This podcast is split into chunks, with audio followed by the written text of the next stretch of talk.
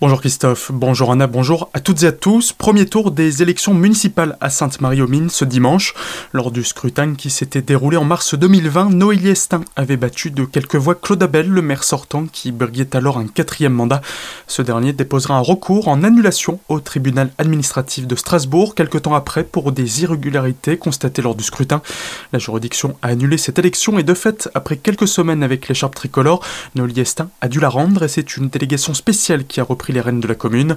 Elle se représente donc avec sa liste qui n'a pas beaucoup bougé depuis un an et son programme non plus, malgré la crise sanitaire, bien qu'elle soit consciente qu'il faudra venir en aide aux entreprises et associations de la commune. Bien sûr qu'il y a l'accompagnement dans la traversée de cette crise sanitaire. L'an dernier, par exemple, nous avions euh, mis en place, euh, pendant le premier confinement, un kit de déconfinement en faisant travailler nos couturières bénévoles pour la création de masques et une association avec Argasol, notre entreprise locale qui fait des savons, de façon à bien faire comprendre les gestes barrières aux habitants.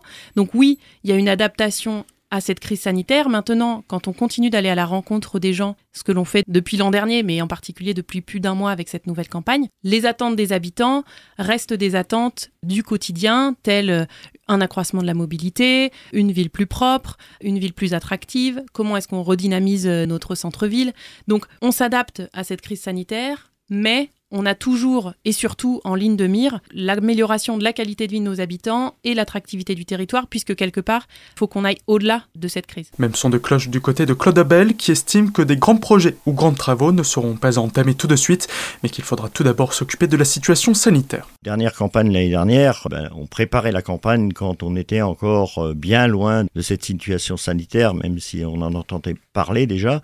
Entre-temps, beaucoup de choses ont changé, on le constate depuis un an. Nous sommes euh, secoué de toutes parts hein, par les différentes contraintes, euh, ce problème sanitaire, les problèmes économiques que ça engendre du fait de non-activité de certains secteurs. Aujourd'hui, je crois qu'il faut prendre en compte cette situation, même si la situation sanitaire, on peut espérer raisonnablement qu'elle euh, se stabilise et qu'on en sorte peut-être dans quelques mois, mais tout cela va laisser des traces. Aujourd'hui, plus d'activités culturelles, plus d'activités associatives, beaucoup d'activités économiques qui ont souffert, certaines, je pense, restaurateurs, l'hôtellerie, etc., qui sont quasi euh, inexistantes. Je crois que cette situation, faut la prendre en compte.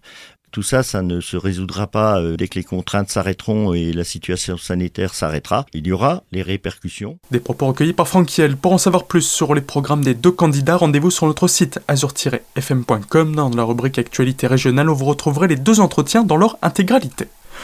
Appel à témoins suite à un braquage à main armée à Orbourvire. Vendredi soir, un peu après 18h, plusieurs individus cagoulés et armés ont fait irruption dans la boulangerie Marie Blachère. Des employés ont été sommés de rester dans un bureau tandis qu'ils se dirigeaient vers la caisse, dérobant ainsi plusieurs milliers d'euros. Suite à l'enquête et l'exploitation des images de vidéosurveillance, la gendarmerie a repéré une Citroën Xara Picasso rouge à proximité des lieux au moment des faits, immatriculée CG 051 SD. Les enquêteurs sont donc à sa recherche et toute personne ayant des informations sur ce véhicule peut contacter la brigade de recherche colmarienne au 03 89 21 50 54. Confirmation d'un cas de grippe aviaire dans une basse-cour orinoise. Ce cas d'influenza H5N8 extrêmement pathogène était repéré à Beblenheim, dans la de Colmar.